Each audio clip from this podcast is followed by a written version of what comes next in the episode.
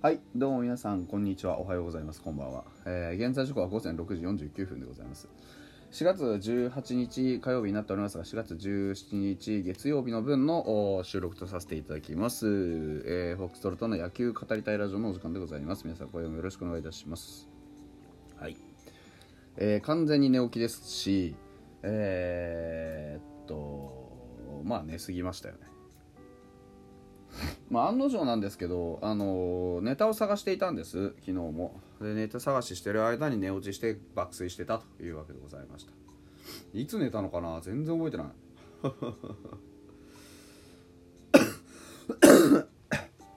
まあそういうわけでして。話の内容としてはね今日ロッテ戦ロッテをね、えーエスコンフィールド北海道に迎えて、えー試合が行われるわけですけれどもまあどうでしょうねローテーションが再編されることになりましたね、えー当初表ローテーションは、まあ、加藤伊藤それから上沢という形で回ってたんだっけか。加藤上沢まあいいや。まあ、いずれにせよローテーションのねその加藤と上沢がまあまああんまりこう芳しい成績ではなくて負けが先行していて。で伊藤君はね投球の中身2回とも良かったんであのまずまずこう回せるということとそれから鈴木健也とあと金村翔馬。だから金村伊藤を鈴木健也という形で回していくんじゃないかというふうには言われておりましたね。あーまあ今一番うちがいいといいと思える投手を順に並べていくとこうなるんじゃないかというところです。鈴木健也がね本当にあの良くなりまして中継ぎで昨日もね昨日じゃない一昨日も投げてましたけど非常にあの緩急がついてあのきちんとイニングまとめる力がついているということとあとはロング長いリリーフでもも本当に普通にすんなり入っていって、まあ、多少のヒットを浴びたりっていうことはありましたけども大崩れしないと。で相手のバッターたちもあのどういうふうにね打てばいいのかっていったところが非常にこう難しそうにしているということを見たところでまあ先発の再転向というのを、まあ、割とね便利に使われてるなっていう感じはありますがそれだけこう働ける場所が多いということの裏返しでもありますのでそれ自体は悪いことではないかなというふうには思っています。ただあの僕が一つ懸念しているのは鈴木健矢っていうのはあのその前にね普通のオーバースローのストレートのちょっと早めのピッチャーが投げていたからこうなってんじゃないかなっていう気もするじゃないですか。ギャップをね。だからそこを鈴木健也自身が自分の力で超えていかない限りはいつまでたっても人の後ろでしか投げれない子になっちゃうのでそこに関してはあのー成長の余地と見るのがあまあ適当かなというふうには思っています。うん。まあどうでしょうね。いずれにせよ鈴木健也がこう今球界でもね絶滅種と呼ばれつつある、えーアンダースローの先発ピッチャーとしてどういうふうにねうん、あの緩い球を駆使してやっていくかということが、まあ、一番大事なのかなというふうにはあ思いますから工夫の余地成長の余地はたくさんあるんじゃないでしょうか伊藤君に関してはあの前回も前々回も2回ともあったと思うんですけど、うんあの中身は決して悪くなかったというか、まあ、援護がなさすぎたというだけの話なので。で今年えー状態見てもそんなに悪いようには思えませんし、まあ、少なくとも上沢とか加藤よりかは投球そのものには期待できるという中でローテの軸にしてもまあやっていけるだろうという判断だと思います。それなりに長いイニングもきちんと稼げているでしょうし、まあ、6回今のところまだ6回限度ですから7回8回と投げていくにつれねどういう風になるかと、まあ、前回の登板のね最後のイニングは、まあ、完全にスタミナ切れというところでそこを気合と根性と技術でどういうふうにカバーするかっていうところの問題だけなんで試合を作っていくという意味ではあまあ良かったんじゃないかなと思います。あの今回こうやってローテの真ん中に据えられたってことは、まあ、おそらくですけどね前回の、まあ、7イニング目でしたっけ、えーは、まあ、明らかに引っ張りすぎたっていう感覚があるんでしょうね。まあなんとかしてほしかったっていうのも一つ事実ですけどまあ、そこがなんとかできるかどうかっていうのが成長のバロメーターでもあると思うんで、まあ、逆に言えばそれも期待しながらの,、うん、あの起用になるのかなというふうには思いますね。うんまああの一番はやっぱり金村翔馬ですよ。まあ、明らかに2回連続で勝利に値するピッチングを見せてくれている、うんあの試合を作る能力も試合の中でポイントを抑えていく能力も今の先発陣の中ではピカイチ。うん、ていうかマジであの彼以外にきちんと勝ちを計算できるピッチャーはいたはずなのにそいつらがちゃんと働けてないということなので、まあ、金村翔馬に関してはあの本当内容がねどっちにしてもおこれまで、ね、投げてきた先発の中で僕は一番いい内容で投げてると思っているので、まあ、そこの部分を首脳陣も高く評価したということの表れかなというのは思ってます。まあ、なんたって本当にあのー、何ですか？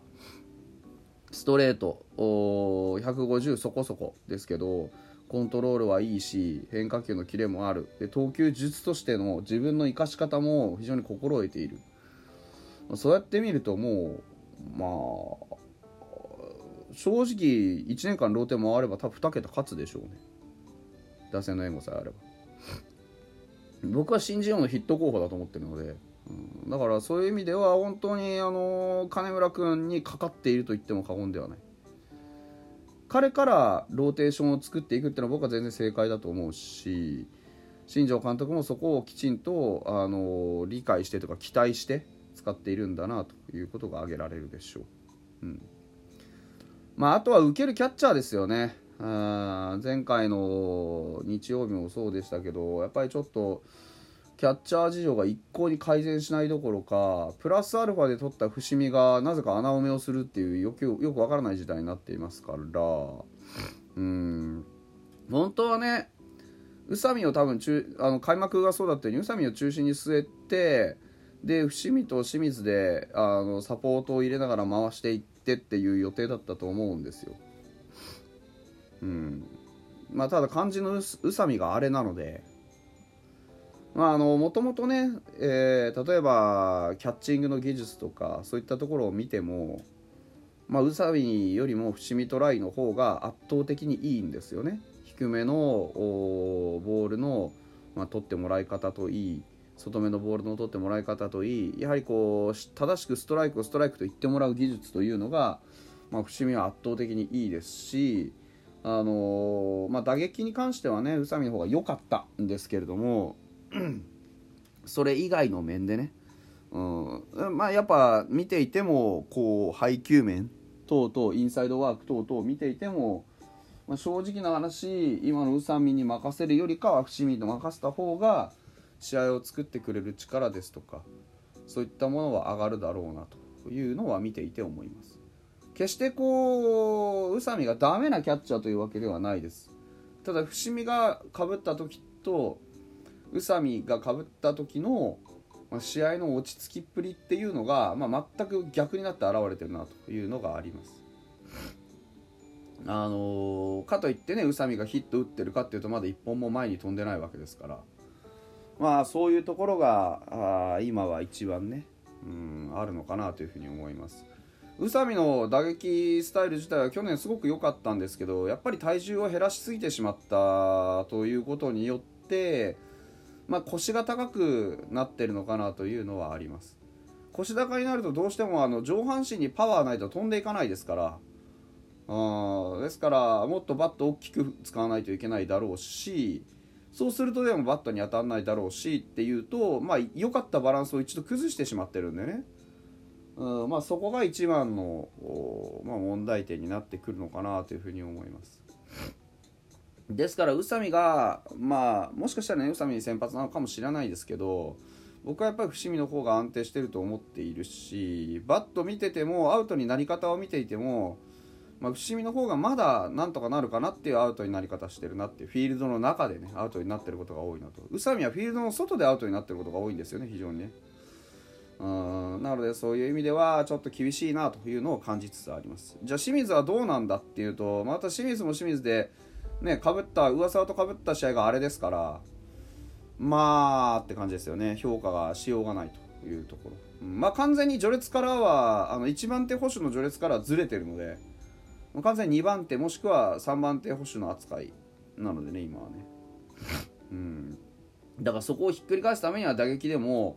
守備でもリードでも何かしらのやっぱり存在感を見せていかなきゃいけないんですけどそうそうチャンスは多くないです。なぜなら彼にはこれまでずっと光が当たってきたからですね。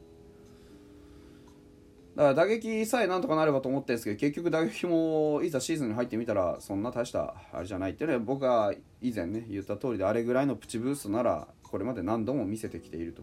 うん、あとはそれが持続するかどうかだけだという話はどこかで申し上げましたけれども案の定という形でしたね。だからそこのところなんですよ。結局継続性がないんです。一回掴んだかなと思ってもその次にそれをちゃんと自分のものにしないと。でそうする前に宇佐美みたいに例えば痩せてみましたとかね。うん。例えばちょっと打法を変えてみましたとかね。さらなる身長あ成長を追い求めてこう打撃改造してみましたって。いやだから今までやってたことはちゃんと身についたのかい？っていう、うん、小手先のことにやっぱり目を移る前目がね移ろう前にやっぱりできてたことをしっかりと自分のものにしてからだと思うんですよね。その上でやっぱり進化進歩っていうのは成り立つんじゃないかなというふうに思っております。はい。まあですので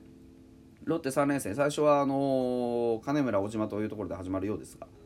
まあまあいい試合をねまず見せていただければ留飲も下がるってもんですから、うん。まあ、しっかりねあの勝ってほしいですけどまずはね締まった良い試合をミスのない試合を、うん、まともに終える方がいいかなと思います。それではまた。